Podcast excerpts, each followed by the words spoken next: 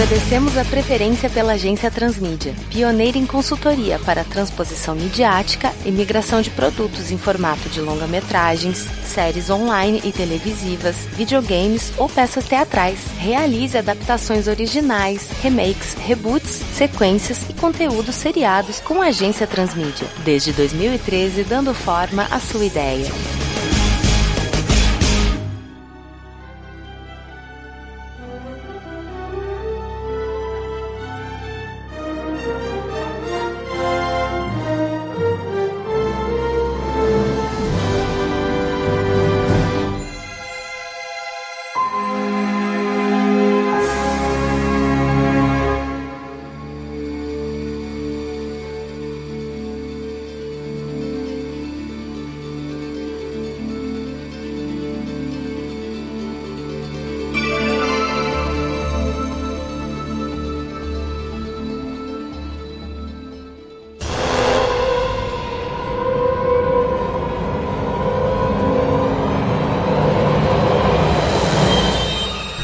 Dia, pessoal. Bom dia, seu Mota. Olá, bom dia. Tranquilo? Hoje vamos fazer um terrorzinho aí pro Paulo dormir bonito. Por isso que a gente faz esse negócio quando ainda tem luz do dia, para ele dormir é, bem. eu sei. O Carlos estava me falando que vocês estavam querendo fazer uma peça comigo, né? Tá bom, tá bom. Ainda bem que é horário de verão, né? Pelo menos isso, horário de verão, traz de bom pra alguém. Ah, é verdade. Tem uma pessoa aí que faz voltas críticas. É, uma pessoa que não suporta, mas fazer o quê? Isso, é verdade. Bom, trouxe aqui os senhores para me ajudarem numa confabulação criativa que eu estou tendo para trazer uma franquia muito conhecida e unir com um filme lá nos anos 90. Mas antes da gente começar a falar deles, vamos assinar aqui os nossos papeizinhos, meu amigo. Ai, da meu nossa Deus ata de reunião, eu sou o Vitor Hugo Mota, faço parte da criação aqui da agência Transmídia. Passa aqui, ó. Opa, aqui é o Carlos Helva, Departamento de Fontes e Pesquisas Intermináveis, porque, meu, tem muita coisa aí, pelo amor de Deus. Dá, dá o papel aí, peraí só um. Passa aí, então. Eu sou o Paulo Elache, do Departamento de Tecnologia e Desenvolvimento. Pelo amor de Deus, vamos terminar logo isso aqui que já tá dando medo.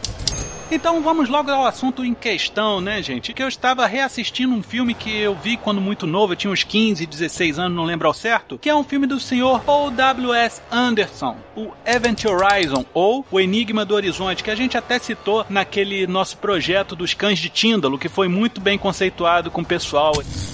Aqui a gente vai explanar primeiramente sobre o filme Event Horizon e depois a gente vai ver como tem coisas muito parecidas com o universo do Clive Barker, Hellraiser. Ah, Né, principalmente em relação àquele núcleo, né? Então acho que dá pra gente fazer uma mescla disso daí tudo, quem sabe até uma origem disso tudo, né? Vamos ver que nome a gente vai dar pra essa criança, mas antes, vamos falar primeiro sobre o filme, porque aí depois a gente se aprofunda no que o Clive Barker fez em relação ao Hellraiser, beleza? Sim. Perfeito, perfeito. Paulo, você fez algumas pesquisas relacionadas ao Event Horizon, porque eu acho que é mais a tua área, tecnologia e tudo mais. Sim, sim. O filme começa com um sonho, né, do, do Sam Neill, no que, aliás, eu até queria dar uma palhinha da pesquisa que eu fiz. Ele não tá só ligado ao Hellraiser, não. Através do Sam Neill, ele está ligado também a outro filme Lovecraftiano, muito doido, cara, chamado In the Mouth of Madness, A Beira da Loucura. Já viram esse filme? Não, cara. falar. Mas assim, na hora que você falou, lembrei da Nas Montanhas da Loucura, né? Não sei se de repente alguma adaptação disso daí, mas vamos lá, promissor. Fale sobre. Foi por causa dele, exatamente, do Sam Neill. Aqui, no caso, o Sam Neill, ele faz o papel do Dr. William Weir, entendeu? Ele é um cientista que descobrimos, né, porque ele recebe, através do sonho dele, tudo ele estava sonhando, estava numa estação espacial, e eles recebem uma, uma missão. Ele requer uma nave chamada Lewis e Clark, né? É uma nave de salvamento, né? E essa nave vai com ele, tudo demora até um certo tempo, porque essa nave vai abaixo da velocidade da luz, é dentro do sistema solar, entendeu? Então eles têm que fazer um êxtase criogênico, né? Parece que ele dorme por 60, até acho que uns dois meses, né? Porque eles receberam um pedido de socorro em Netuno. Só que ninguém sabia o que que era. Quando eles chegam em Netuno, o Dr. Weir conta pro pessoal lá da nave, né? Que eles receberam uma chamada de socorro da Event Horizon, uma nave que desapareceu. E o pessoal falou: peraí, mas foi uma nave que explodiu. Aí todo mundo, não, não explodiu. Foi o que o pessoal falou. Ela simplesmente desapareceu durante os testes do primeiro motor acima da velocidade da luz. E como é que ele sabia disso? Porque foi ele que criou esse motor. O Sanil também foi o diabo.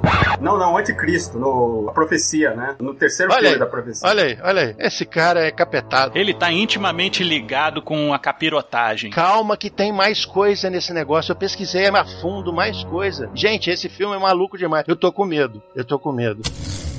Ó, é o seguinte, então eles vão é, entender o que, que houve com a Event Horizon. E vai com a turma toda lá. E acontece um monte de coisa muito louca, né? A nave, ela tem um design muito doido. Aliás, ela parece gótica. Bem no estilo daquele filme que a gente tá falando, é daquela série, Hellraiser, né? Apesar de ser uma esfera, que é o motor, é tipo esférico, né? Ele fica girando, né? Aquilo lá tem a mesma configuração do lamento, né? Você já sabe o que, que é a configuração do lamento, né? Não, o que que é? O nome que se dá a, a Le Marchand Box. Ah, caixa de Le Marchand, sim. É a caixa de Le Marchand. Aquilo lá é a configuração do lamento, que leva as pessoas até onde? Até o Leviatã, né? É aquela região horrível em que a luz é negra, né? Que fica desiluminando todo mundo. É uma coisa louca. E tira o brilho. Fora as cenas, as lembranças que as pessoas têm, as torturas e as pessoas dentro da Event Horizon, né? Os, que sumiu todo mundo lá, né? É muito parecido com o que passa, aquelas torturas dos cenobitas, né? Do Hellraiser. Então essa ligação, mas a outra ligação que eu achei é muito mais louca. Tem um cara nesse filme também chamado DJ. Adivinha quem é esse DJ? É nada mais, nada menos que o Capitão Gabriel Lorca. Então, a- está ligado a Discovery também esse filme, cara. Que doideira, cara. Meu Deus, esse filme é praticamente um compêndio de tudo mais. que De tudo, tudo, tudo, tudo. É uma feijoada. E eu posso trazer uma pimenta, um tompeiro de tosquice, porém de algo ruim que eu gosto, mas tem a ver com esse terror e, e intergaláctico e atravessar planetas e tudo mais, como um reator de dobra. É. Mas fala aí, fala aí. O filme em questão é Doom, A Porta do Inferno. Isso. Foi a adaptação do jogo Doom, que todo mundo conheceu, né? De jogar em computador, os primórdios do First Person Shooter. E teve um filme nos meados dos anos 2000, protagonizado pelo The Rock e pelo Cal Urban e pela Rosamund Pike, como elemento feminino donzela em perigo, que tinha esse negócio de uma tropa de elite, de Navy SEALs, né? Mas só que trabalhavam de maneira privada, como se fosse segurança patrimonial, mas só que para níveis mais extremos. E eles tiveram que ir para Marte, manter o patrimônio da empresa para quem eles trabalhavam. E eles viajavam através de um negócio chamado a Arca. É. A arca é a nave? Não, a arca é tipo um, um- Portal. um portal, um elemento de dobra, a, a porta do inferno. É. Faz muito tempo que eu assisti esse filme. Eu, eu até recomendaria assistir de novo, porque ele, assim, ele é tão despretensioso que chega a ser honesto. É. E aí tem aquele negócio que você tem o tempo de carga da porta do inferno, porque tem aquele negócio que ele te manda de um ponto pro outro e você chega no outro ponto vomitando, colocando as tripas pra fora, tá entendendo? Que tu tá mal pra caceta. Fala sobre a recomposição de dobra. E a certo momento eu chego a achar que, quanto elemento físico, eles deixam de existir e passam aquele princípio do teletransporte, né? Que ele desintegra as tuas células e reconfigura com outras moléculas que existem num outro ponto. E você lembra que eles falam que eles se sentem virados do avesso? Exatamente. No horizonte de eventos é falado assim também. Ele regurgita e tudo mais, como se ele estivesse nascendo, aquele tapinha da gorfada da vida. Sim. Porque ele nasceu de novo. Exatamente. Hellraiser também, né? O pessoal é virado do avesso literalmente, né? Literalmente. É como se você estivesse fazendo de uma forma experimental a virada do avesso de algo que é feito de forma mais transcendental, entendeu? É como se você quisesse transformar algo sintético algo que é natural. O que, que seria mais visceral, então? Hellraiser ou Doom? Os dois, os três. Não, os a, três. a viagem, a viagem. A transposição. A viagem do Hellraiser tem um elemento psicológico muito forte. Existe um trauma muito forte envolvido na viagem através da caixa de Le Marchand e todas as suas combinações. Exatamente. Talvez pela busca de prazer, né? No Doom, você não tem nem tempo de poder manipular. Você tá preparado pra entrar na arca, a arca te puxa lá pra dentro. Não é você que manipula. Então você meio que entra perdidão. Você não sabe o que procurar. E o cara que mexe na caixa de Le Marchand já sabe mais ou menos a merda que ele tá colocando na vida dele. É, mas ele acha que vai escapar, né? O ledo engano. Então a caixa, ela é a sua viagem, é uma viagem de dor e prazer. Tem também. Enquanto que nos outros dois filmes, eles viajam sem nenhuma pretensão, né? Enquanto que Hellraiser eles viajam já buscando alguma sensação, né? O primeiro Hellraiser, eu acho que ele é muito honesto em relação às pessoas que se colocam na situação de evocar os cenobitas. Eles sabiam que eles estavam procurando. E eles já tinham extrapolado o nível de busca de prazer deles no patamar tal que eles, ah, cara, na boa, vamos experimentar, vamos ser curioso. E aí chama essa galera e se arrependem amargamente, né? Mas os outros que vieram a partir daí da franquia Hellraiser entraram meio de gaiato no navio, entendeu? No Hellraiser tem uma moça que escapou, ela fez um acordo com os cenobitas. Os cenobitas, eles são, tipo, lógicos. Eles não são a maldade, assim, eles vão ferrar com você, não. Uma vez ela negocia, a outra ela escapa, né? A outra ela Que escapa. é a Christy Cotton. Isso. Que é a filha do... Do cara que evoca e. Não, ela é filha do cara que foi corneado. Ela é sobrinha do Frank, que é o verdadeiro vilão no primeiro filme. Sim, sim. É o cara que volta do inferno e precisa de sangue pra ser reposto. Ele precisa de uma roupa nova, né, cara? Eu acho interessante você levantar esse ponto de que os cenobitas, eles não são vilões, eles são prestadores de serviço. Exato, Para Leviatã. Não, e não só pra Leviatã, pra quem também chama eles. Eles não apareceram assim, ah, eu vou aparecer ali, tocar o zaralho na vida das pessoas e enfiar dedo no c... e cheirar. Não, não é isso. Pelo menos em certo ponto do filme que eu vi, pelo menos o primeiro, eles foram chamados a comparecer, sabe? E eles vão lá, ó, estou aqui, vamos ver o que, que eu tenho que fazer. E aí eles prestam serviço. E depois disso, tranquilo. Tranquilo assim, na medida do possível. Sim, é verdade. Então, nos dois primeiros filmes é assim. Nos outros, ou eles viram vilões, ou eles não viram nada, né? Porque a qualidade da produção vai caindo de um filme pro outro impressionante. né? Pois é.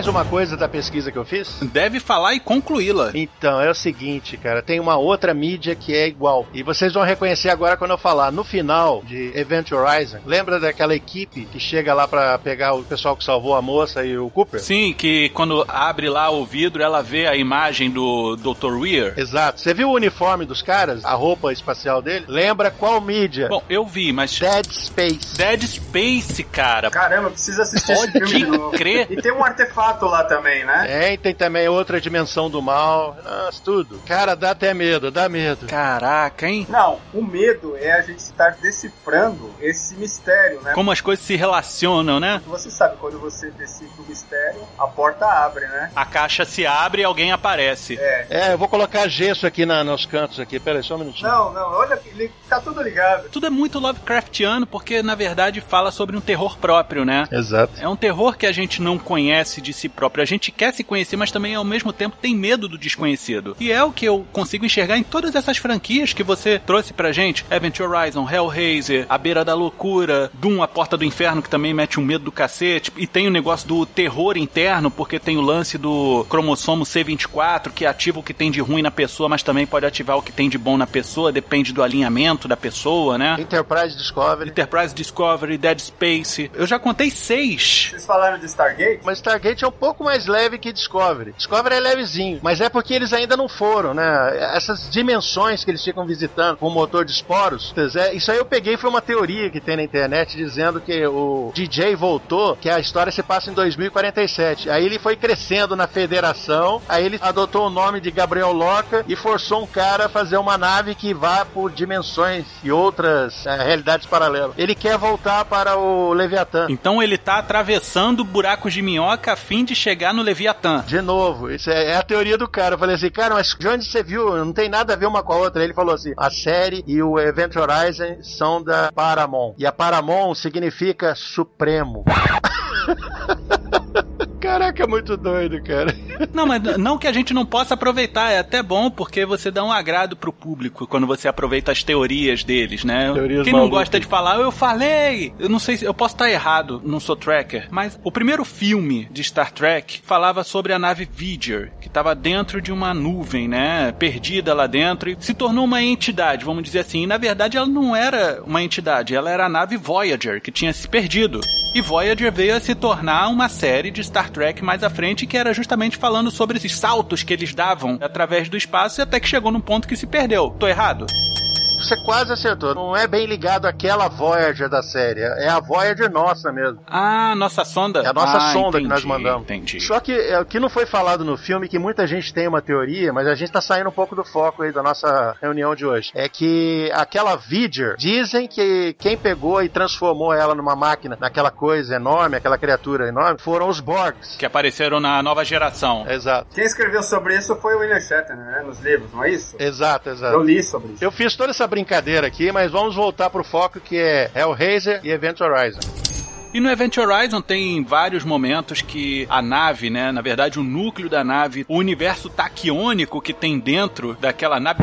Gostou? Taquiônico? Opa! Eu, eu dei uma pesquisada nisso, achei bonito e começa a entrar em sintonia com os táquions das próprias pessoas e invadir os seus pensamentos e memórias e materializar aquilo num nível neurológico que parece até real. É. Em alguns momentos até o é. E aí a gente começa a saber mais sobre a vida das pessoas, o que, que elas deixaram para trás, o que, que elas aguardavam, quais eram seus medos, quais eram as suas inseguranças. E aí a gente tem um Dr. Weir que ele tem naquela nave o seu bebê e tá com medo dela ser destruída pelo Capitão Miller e fazer aquela sessão para eles poderem sair pelo vácuo criado pela explosão da nave. E depois a gente tem também o lance de que quem entra nesse núcleo vai para um lugar muito escuro e isso aí fica subentendido se é um lugar muito escuro mesmo ou se a escuridão entra na pessoa a ponto dela achar que está numa escuridão. E aí a gente nota também que passa-se tempo lá dentro. O garoto que entrou lá a primeira vez, eu acho que ele ficou uma semana lá dentro, não foi isso? Ficou bastante tempo lá. É relativo, né? Pra ele se passou uma semana, pros outros passaram nem 10 minutos, porque foi o tempo deles mandarem um camarada lá pra buscar ele.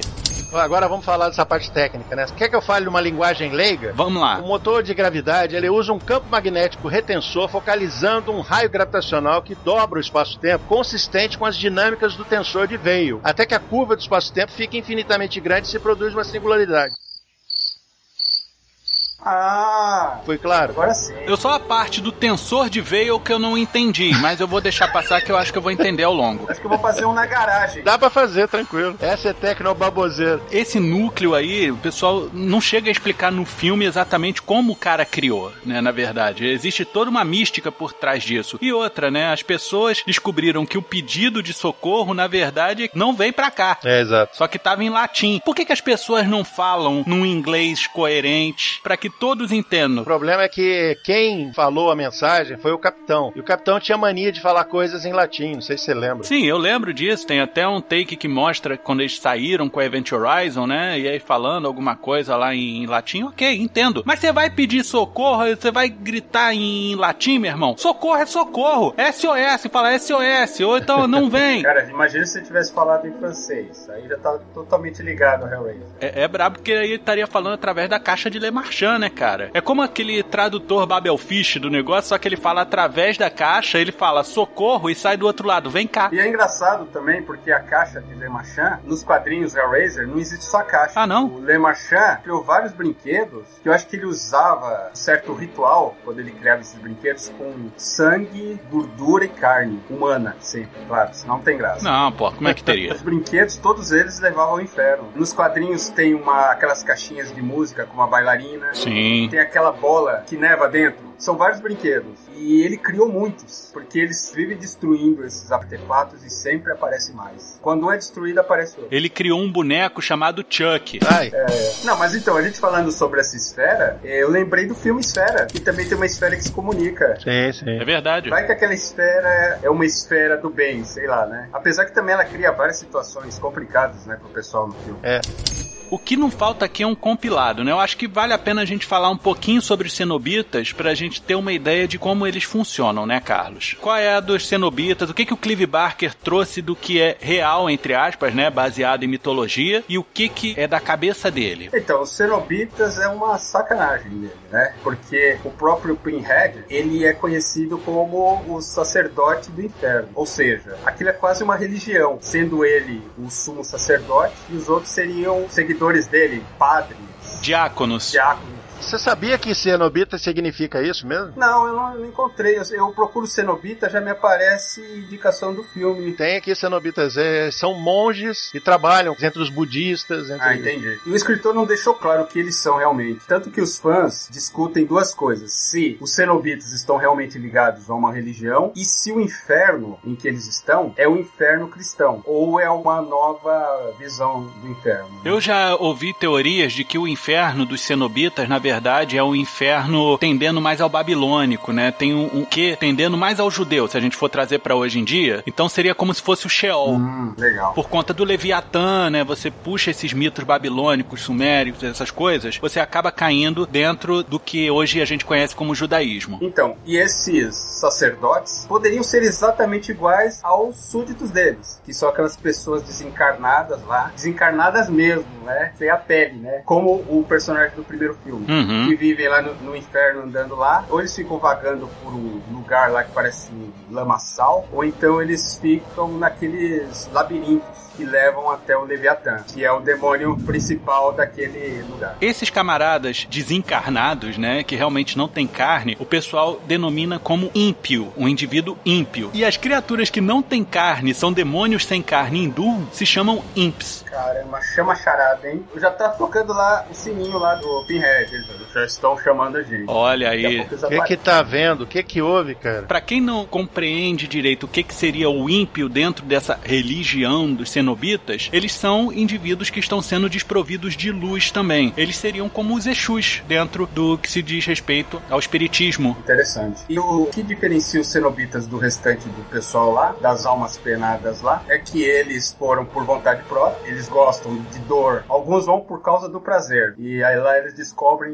que no inferno dor e prazer é a mesma coisa. E a terceira coisa é que eles vão de corpo e alma, não é só a alma que vai. Por isso que eles também podem vir pro nosso plano, de forma tão tranquila. né? Tranquila pra eles. É lógico. Tranquila pra eles. né? E uma coisa interessante também sobre os cenobitas, deles levarem só o corpo e deixar a pele, é que eles literalmente despem a pessoa, né? De tudo, né? De tudo. Até de sua identidade, né? Tira essa roupa que a gente conhece como pele, essa moda social que a gente é, tira, porque não é isso que vale, é que tá dentro de você. Que inclusive é uma cena muito legal, né, no filme, aquelas correntes vindo e arrancando as carnes das pessoas. Eu não acho nada legal, não.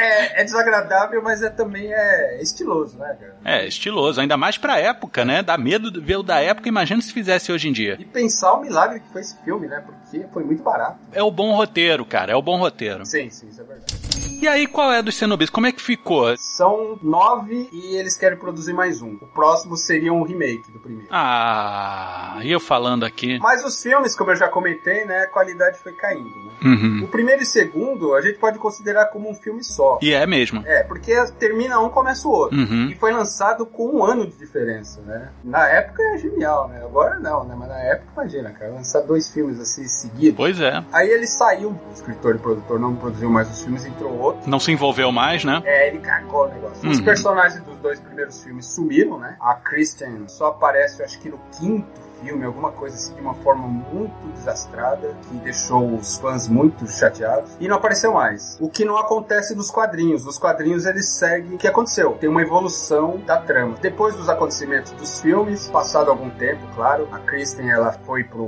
manicômio, ela e a outra, Tiffany. Eh, Ela conseguiu melhorar, se recuperou lá do trauma, teve um novo contato com o Pinhead. Isso aparece nesse quinto filme.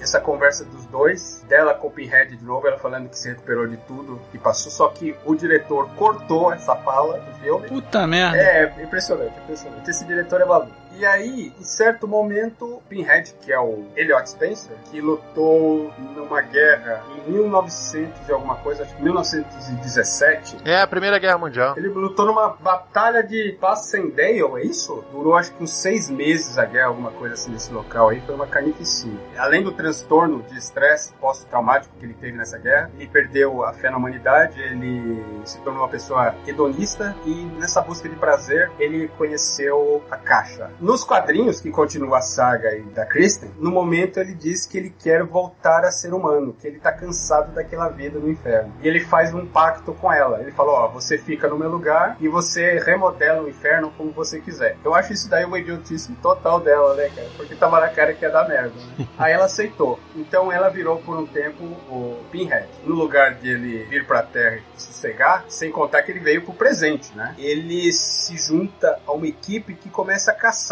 esses artefatos, de destruir. Inclusive, nessa equipe está a Tiffany, que é aquela menina do segundo filme. A trama tá legalzinha, tá bem montada. Ok. É, inclusive tem a própria participação nos textos do Peter Parker. Aí ela vai pro inferno, não dá nada certo, claro. Inclusive ela fica amiga da Garganta Profunda lá. Lovelace.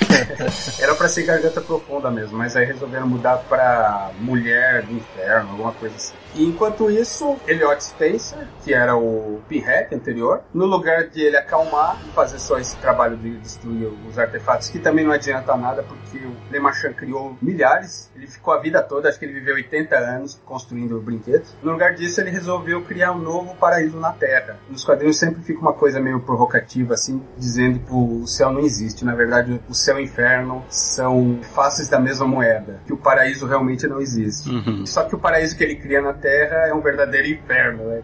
Ele traz todo aquele pessoal sem pele pra Terra e faz um verdadeiro inferno. Isso que é uma coisa que eu não gosto muito nos roteiros do Hellraiser. Se a gente fosse pensar que tudo isso é um jogo de xadrez, existem alguns movimentos que a gente não sabe que existem. Por exemplo, se houver um, um sacrifício humano em determinado lugar, em determinado ponto, pode te desfazer outra coisa. Mas não existe uma lógica nisso. É a lei da hora. É, não tem um Necronomicon no Hellraiser. Parece mais aquele conceito de Deus Ex Machina, sabe? Sim. De repente, ah, mas ó, faz isso. E acaba todo o problema. Não, mas é Deus Ex Machina total. Isso não. Em situações pontuais, assim. Sei, entendi. Ele volta pro inferno, ela volta a ser humana, né? E do que eu li, terminou mais ou menos assim. E a terapia dela se escafedeu toda. Foi no inferno, agora- voltou, ó, é. deu ruim de novo. Isso eu não gosto muito dos quadrinhos, que nos quadrinhos eles humanizam muito os cenobitas. Uhum. Eu acho isso errado. É errado Eu mesmo. gosto desse negócio que o cenobita perdeu toda a identidade dele. Ele não é mais um humano, ele é outra coisa. já. Não, e, e o pessoal esquece que ele não tem um convívio social cunhado no nosso tipo de relacionamento. O relacionamento interpessoal deles é totalmente diferente e não é deturpado dentro da lógica deles. Perfeito. Faz total coerência. Você pegou um ponto legal, porque é o seguinte, tem uma situação nos quadrinhos que alguém chama lá, mexe lá no cubo e chama eles. E eles estão lá, aí eles falam, opa, tá tocando o sininho lá, vamos lá que estão chamando a gente. Putz, cara, eu acho que isso fica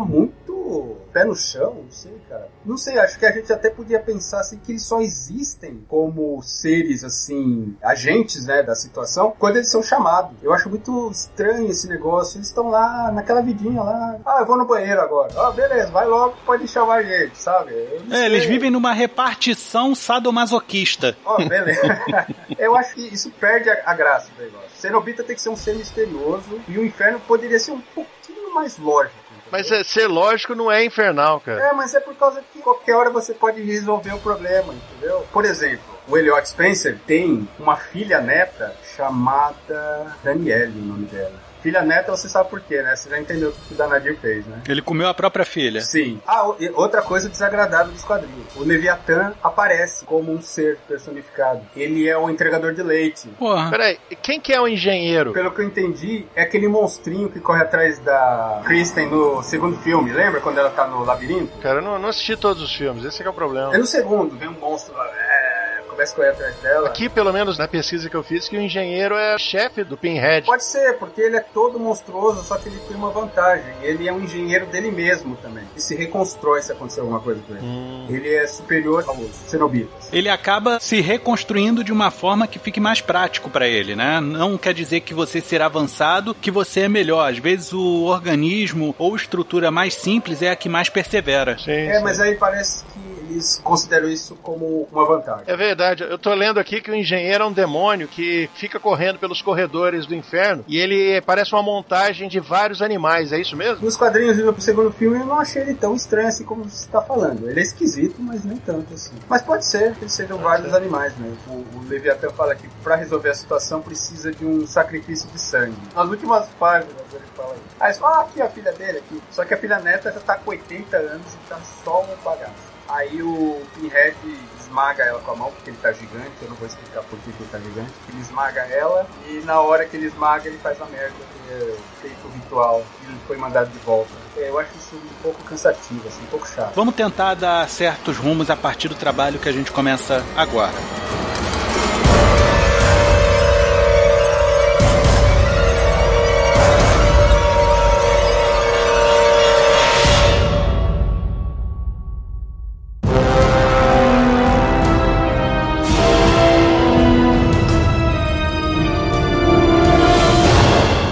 A gente já tem a fundamentação de Event Horizon e todas as coisas que compuseram um universo audiovisual em cima disso daí. Muito boa sua pesquisa, Paulo. Obrigado. Parabéns, Paulo. Você também, Carlos. Tá fantástico aí do Hellraiser. É, mas eu acho que eu não peguei nem 10%, cara. É muita coisa. O que você trouxe pra gente aí do Hellraiser, dá pra gente trabalhar. Principalmente o que você falou sobre o Pinhead ter voltado pra cá e começado a coleta de material de Le Marchand. Porque é justamente nessa equipe que ele monta que a gente insere a figura do Dr. Weir. Exato. Ele participou dessa equipe, ele viu tudo que era possível de existir com aquele elemento que te leva para um outro nível, né? Se eu não me engano, ele é físico também, não é, Paulo? Isso, ele é físico. Então chega num ponto que a nossa vida mundana em plena existência não funciona mais para ele, não tem mais atrativo, sabe? Ele precisa de mais. E aí entra a parada do extraplanar. A gente falar sobre dobras de universo, dobras de dimensões e isso atrai muito gente que quer estudar mais sobre o comportamento da física nesses lugares. Sim. E lembra de um ponto muito importante, Paulo, que é quando ele lembra da morte da esposa por suicídio com os pulsos cortados dentro do banheiro porque ele não compareceu aos seus compromissos como marido, mas não tô falando em termos de sexo nem nada, ele simplesmente estava ausente e a mulher devia estar sofrendo de uma depressão muito profunda e tudo que ela precisava era da companhia dele. Sim. Cara, por que que a gente não coloca essa morte como como uma forma de chamar a atenção dele para as coisas com as quais ele estava se metendo. E se ele levou uma dessas caixas ou brinquedos de Le Marchand, uma bolinha de Le Marchand para casa, para depois poder entregar no, no, local onde eles fazem o despacho das coisas, né? Aqui, arquiva. Aí ela encontrou essa caixa, ela mexeu nessa caixa, ela evocou alguém da dimensão lá do Leviatã, de repente até o próprio Leviatã, que conseguiu convencê-la de que tudo ficaria melhor para ela se ela fizesse um sacrifício de sangue. É. Ela pode ter se matado, como aconteceu mesmo, né? Por depressão, né? E ele, arrependido, e não sei se ele é religioso, ou talvez nem precise falar nisso, mas ele resolve que ele pode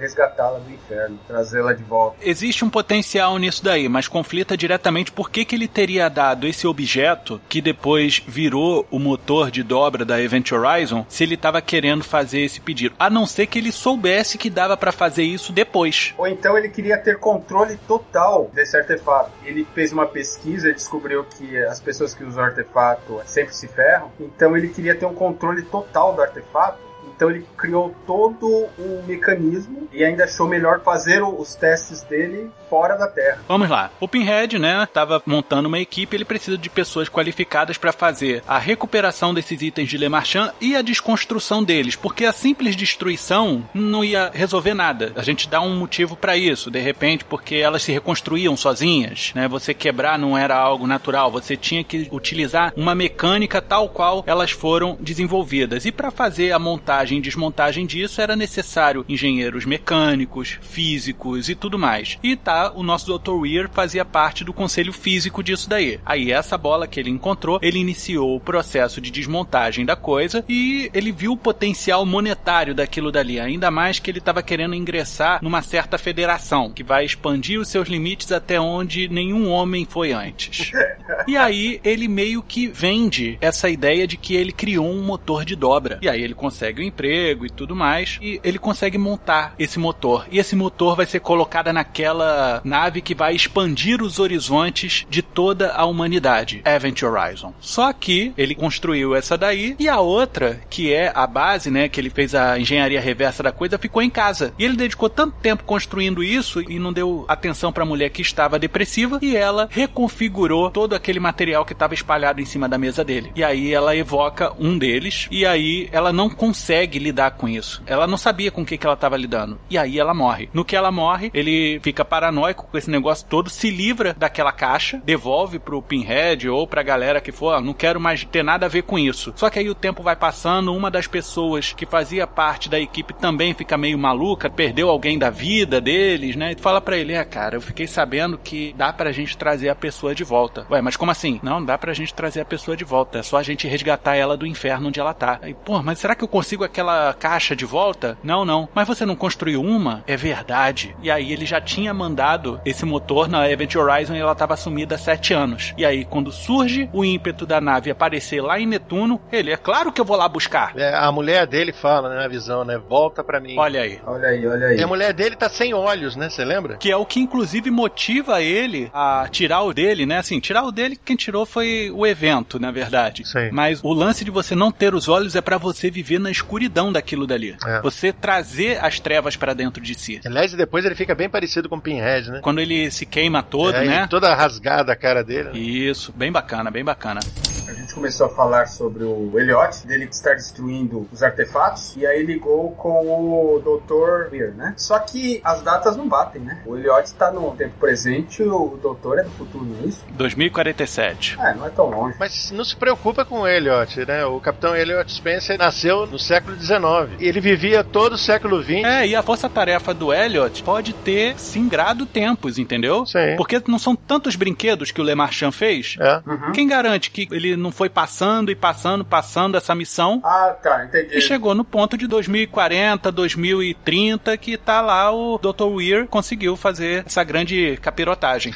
Não há uma ligação direta entre os dois personagens, eles não vão se encontrar. não, não, existe uma fundação Pinhead. Meu Deus do céu. E outra, sabe de quê? De monges cenobitas. Cada novo ingresso nessa fundação ganha um prego, né? E aí ele coloca na es- numa estátua na cabeça. É que nem acender vela na igreja, tem que colocar um prego, né? Meu Deus. É interessante você ter uma fundação correndo atrás disso e você correlacionar a existência de fato dos monges cenobitas, mas a gente tem que tomar cuidado também para não vilanizar os monges cenobitas que existem aqui e não são sadomasoquistas, né? É, mas essa é a etimologia da palavra, é isso mesmo. É um membro de uma ordem religiosa comunal. Curiosamente, a religião dos cenobitas de Hellraiser é cenobita, é comunal.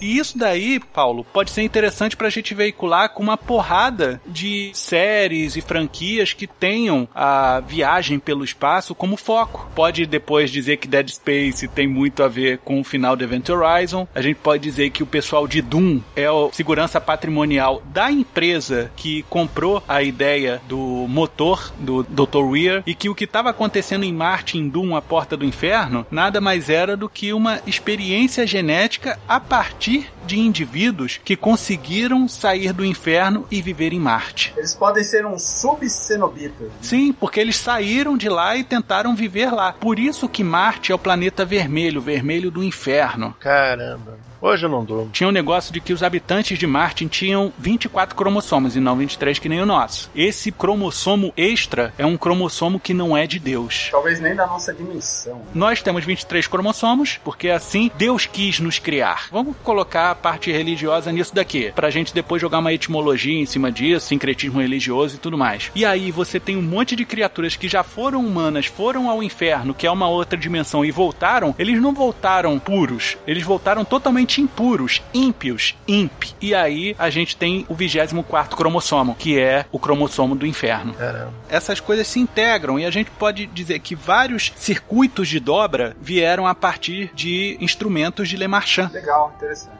E aí a gente fala, Paulo, sobre a criação de uma proto-federação. Tudo bem, eu acho que o Stargate não tá muito. Não. Eu acho até melhor realmente não misturar. Não, não faz isso porque isso tá acabando com a minha infância. Tá destruída, você chorando rios aqui, perdi Star Trek, perdi tudo, cara. Até os motores de dobra são demoníacos. Ah, não. Uma outra coisa que eu achei interessante, onde é que a Event Horizon foi parar depois de sete anos? No inferno. Qual o número 7? Ela não foi pra lugar nenhum. Qual foi o planeta em que ele foi parar? Netuno. Netuno é o oitavo planeta do nosso sistema solar. Então, a gente pode dizer que ele é a fronteira, tá entendendo? Ele é o máximo que o nosso inferno é capaz de chegar. Não, na verdade ele não é o oitavo planeta, ele é o sétimo. Por quê? Porque Marte é um planeta predestinado, ele foi colocado depois pelo capeta. Pelo que a gente falou aqui, é verdade, porque lá é é a maquete da capirotagem. É o olho do inferno na nossa realidade. Tá certo. Parou em Netuno porque ele não tem limites. Ele não pode passar de Netuno. E uma outra coisa, a figura do Cthulhu lembra muito um polvo, né? Tem, Uhum. tem aqueles tentáculos e tudo mais. Lembrando que Netuno é o nome romano para Poseidon. Poseidon, rei dos mares. Desculpa, eu bati na madeira aqui. Fica calmo. Você tá querendo dizer que Cthulhu está adormecido, mas não que realmente esteja adormecido na Terra. né? Eu não sei, cara. Eu só tô dizendo que tem caldo aí. Qual que vem depois de Netuno? Mercóbulo? Hercólobos. Plutão. Plutão, né, cara? Que é o próprio Hades, o inferno. Ai, meu Deus do céu. O planeta anão. Não, não. Plutão é Hades, o senhor dos infernos. É o Senhor dos Infernos. Que é lá onde o pessoal tá, maluco. Acabou com a minha vida. Mas imagina só, rapaz, ele foi desconsiderado como um planeta, não é? Uhum. Por que, que ele foi desconsiderado como um planeta? E fica nesse coloca casaco e tira casaco de é planeta, não é planeta, né? O pessoal não tá querendo integrar o inferno. Porque foi um astroexorcismo. Ou então, essa organização Pinhead só quer que as pessoas não fiquem sabendo da verdade. Cara, então a gente vai fazer o seguinte, Carlos. Todo esse lobby que tem, Plutão é planeta, Plutão não é planeta, Plutão é planeta, é justamente o pessoal do Pinhead falando, não é planeta, não vai lá, porque é minha casa, vocês vão colocar a mão naquele negócio, vai dar uma merda federal. E aí, pode ser até mais intenso a conectividade da Event Horizon e o seu motor com aquele posicionamento em Netuno, porque eles estão mais próximos do inferno do que nunca. Tanto é que você não precisa de cenobita presente para você ter conexão com o inferno lá. É aquela conexão taquiônica que a gente tá falando, Paulo. Sim. Até porque, seu Mota, os cenobitas estavam dando muito trabalho. Eles às vezes se rebelam, eles não querem é, obedecer. É funcionário público, Carlos. Então, vamos acabar com isso. Quer dizer que o Pinhead é um sindicalista. É, é como sempre, começa bem, aí depois começa a abrir as asinhas, aí não quer mais trabalhar. Aí o cara que é concursado larga o emprego e vira consultor, justamente para procurar as caixas de Le Marchand. Perfeito aí. É uma revolta trabalhista no inferno, cara. Coitado do Leviatã. Não, mas assim, eu acho interessante que esse aspecto que a gente está englobando aqui, a gente consegue trabalhar o lado da exploração, né? A gente falar sobre as viagens, além dos limites do espaço, a gente consegue falar sobre a parte industrial, como você gerar dinheiro, gerar emprego, gerar demanda. A gente pode falar sobre área operacional, como no caso de Doom, a gente tem a galera que é segurança patrimonial. A gente fala sobre experiências genéticas e aí a gente acaba até caindo um pouquinho no que a gente falou de cães de Tíndalos, lembra? Sobre a Sim. possibilidade da gente ter pessoas infectadas de cães de Tíndalo que se procriaram por aqui, estão andando por aí. Sim, sim. Interessante. A mesma coisa em relação ao que aconteceu em Marte. Todo o experimento com o C24, o cromossomo 24, a gente está criando super indivíduos com um cromossomo diabólico. Falando novamente sobre os cenobitas daquela reclamação que eu falei sobre o- os quadrinhos. Pode existir toda uma agenda demoníaca que é o seguinte: em certo ponto é necessário existir os cenobitas nesse projeto. O Leviatã sabe que com o tempo os cenobitas não vão ser mais funcionais, porque eles começam a ganhar personalidade de novo, Uhum. com esse problema. Mas eles têm a sua função até certo ponto. Daquele ponto em diante, eles já não são mais necessários e são descartáveis. Quando a coisa começa a agir de forma mais astronômica. Entendeu? Por enquanto é, a coisa estava na Terra, mas a coisa está se ampliando. Agora já estamos falando do sistema solar. Existe toda essa agenda que ninguém sabe, nem os cenobitas sabem qual é essa agenda. Talvez nem façam ideia. Imagina nesse futuro os próximos passos aí do Leviatã e os cenobitas abandonados, largados pelo pai, revoltados também. Pode aproveitar todos esses elementos, mais os elementos que você já tinha levantado. Samuel. Então vai rolar a Cookie, que é a central única dos cenobitas. Opa! Mas faz todo sentido, cara. E o que é engraçado, você tem pessoas, criaturas, no caso, cenobitas, que são eternos, que estão fadados a ser funcionários temporários. E aposentados depois, né? Compulsoriamente e se duvidar com mordida do leão, cara, que não vai ver muita coisa disso, eles vão se desfazer. Quem garante que o cara que constrói os labirintos dos cenobitas não era tal qual eles e perderam tudo? Não, o próprio Lemarchand era um humano, fez a parte dele e acabou. Agora é a parte dos cenobitas um dia vai acabar. Vai ter outros personagens, outros funcionários públicos aí na, na, na trama. Ai, Caramba, é isso mesmo. Eles são funcionários públicos que vão ser demitidos, que eles vão ter sua funcionalidade dispensada e que vai rolar consultoria mais tarde. Tá tudo se encaixando para ir a isso. E outra, conforme o próprio Leviathan queria. O fato do Dr. Weir ter construído tal motor, desconstruído a peça original e feito a engenharia reversa para poder montar algo que expandiria os limites limites do espaço é muito favorável ao próprio Leviatã. Você ia cortar um monte de cabidão público. Você ia cortar um monte de emprego que você não precisaria. E te digo mais: quanto mais você segmenta a informação, mais chance da informação chegar errada. Quem te garante que o Leviatã estava querendo que você tivesse prazer no inferno? Quem garante que essa proposta não era o lado humano dos cenobitas de tentar convencer as pessoas de que aquilo era bom, tentar amenizar uma coisa ruim? Até porque o Pinhead fala, né? Isso aqui não é um lugar de prazer, é um lugar de dor. Ele já estava desconfiado. Na verdade, ele já estava sendo regido novamente pela sua humanidade. Em dado momento, ele entendeu que aquilo não era prazer. Ele entrou achando que era prazer. Venderam uma coisa para ele. Ó, isso é prazer. Beleza. Aí o tempo foi indo, é prazer, prazer, tá doendo um pouquinho, dor, dor, dor, sofrimento. E aí chega num ponto que ele fala até com a Kristen, assim, eu não aguento mais isso aqui não, cara. Não é mais para mim não. Quer ficar de suplente? E ela vai e ele volta. Aí ele fala isso porque tá achando aquele lugar chato, mas não é. É porque que ele tá percebendo que o prazo de validade dele tá chegando. E ele tá saindo antes de ser literalmente desligado. É que nem aqueles seus amigos que saem da empresa antes da empresa falir, vai embora e De repente, fala. existe lá no mundo do Leviatã uma certa conexão taquiônica entre eles também. Como a gente tem lá na Event Horizon, que existe a conexão taquiônica entre as pessoas e o inferno que está aberto através daquele motor, lá dentro deve haver esse sentimento de que alguma coisa vai acontecer. E uma coisa que o Leviatã não quer é ser seu sentimento. Até porque ele te tira tudo isso quando te manda para lá, né? Exatamente. Quando você começa a criar sentimento, você enfraquece o Leviatã. Quando a Christian mostrou pro Pinhead uma foto dele quando ele era um capitão, enfraqueceu ele. Olha aí, resgatou memórias e isso enfraquece o elo dele com o Leviatã. Segundo filme.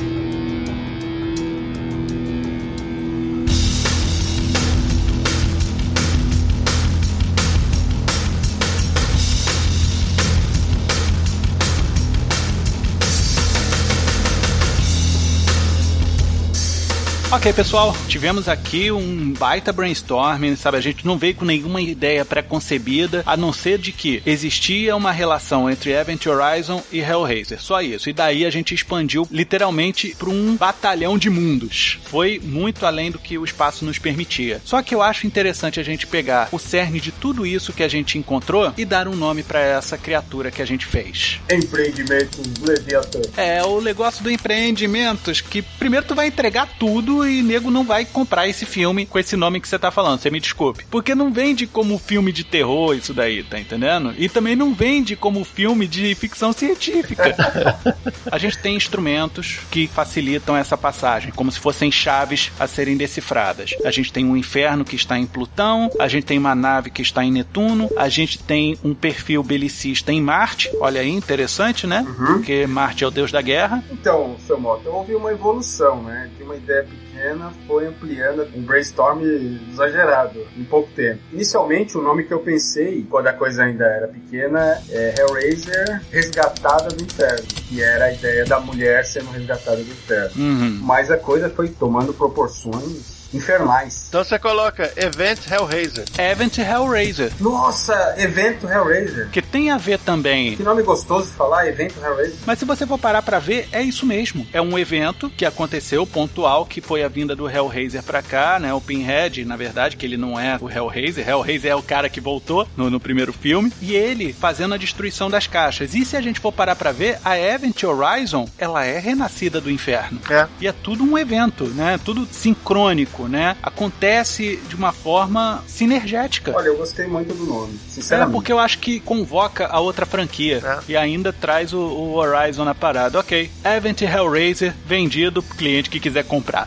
Paulo, eu espero não ter te assustado muito, mas que você consiga dormir bem de noite. Mas eu gostei muito da contribuição da parte sci-fi que você trouxe pra gente e as referências de Lovecraft e outros filmes e outras franquias, até de videogame que apareceram aqui. Legal. Agradeço muito a sua colaboração. Eu espero que a gente volte a esse tema assim, porque Event Hellraiser tem desdobramento pra série facilmente. Não, tranquilo. Não, va- vamos fazer mais sim. E eu vou trazer água benta da próxima vez. Por favor, pá. Vamos fazer o seguinte, vamos trazer um café feito na água benta. É, por aí. Paulo, muito obrigado pela sua colaboração. Ó, eu agradeço, é, foi muito bom a gente fazer. Foi mais uma reunião vitoriosa. Incrível. Nossa, tô falando corporativamente, hein? Ai, ai, ai, ai, ai. E Carlos, eu agradeço muito o que você trouxe de informação de várias mídias que envolveram o Pinhead e os cenobitas, né, o mundo do Leviatã, até mesmo o próprio Leviatã leiteiro, mas foi muito importante pra gente até dar um cerne e resolver algumas coisas Deus Ex Machina que você apontou,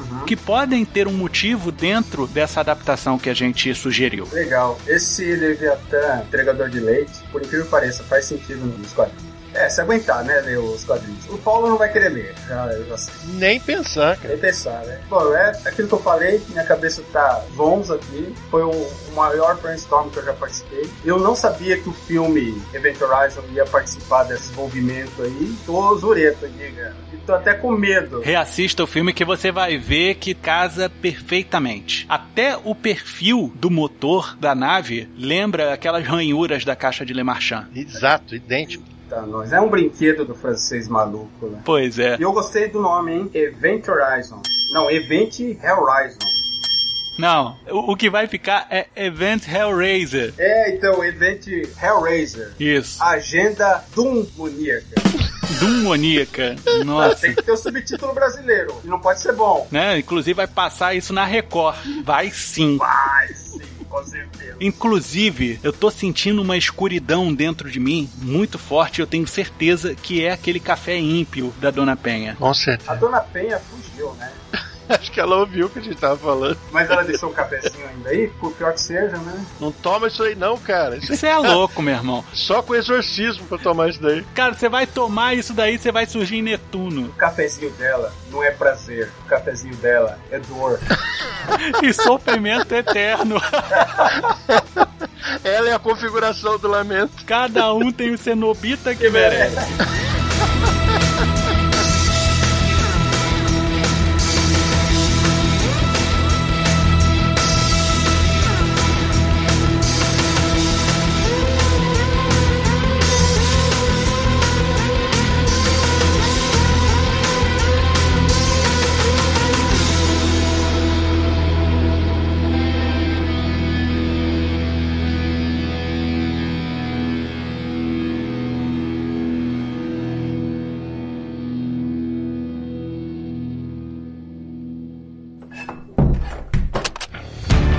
Também dar forma à sua ideia com a Agência Transmídia. Basta enviar a sua intenção de adaptação, feedback ou sugestão para o e-mail contato@agenciatransmedia.com.br, pelo Twitter arroba pelo facebook.com barra agência transmídia ou através de um comentário pelo site www.agenciatransmedia.com.br. Tão logo recebermos seu recado, entraremos em contato. A Agência Transmídia agradece a sua atenção. Tenha uma boa semana.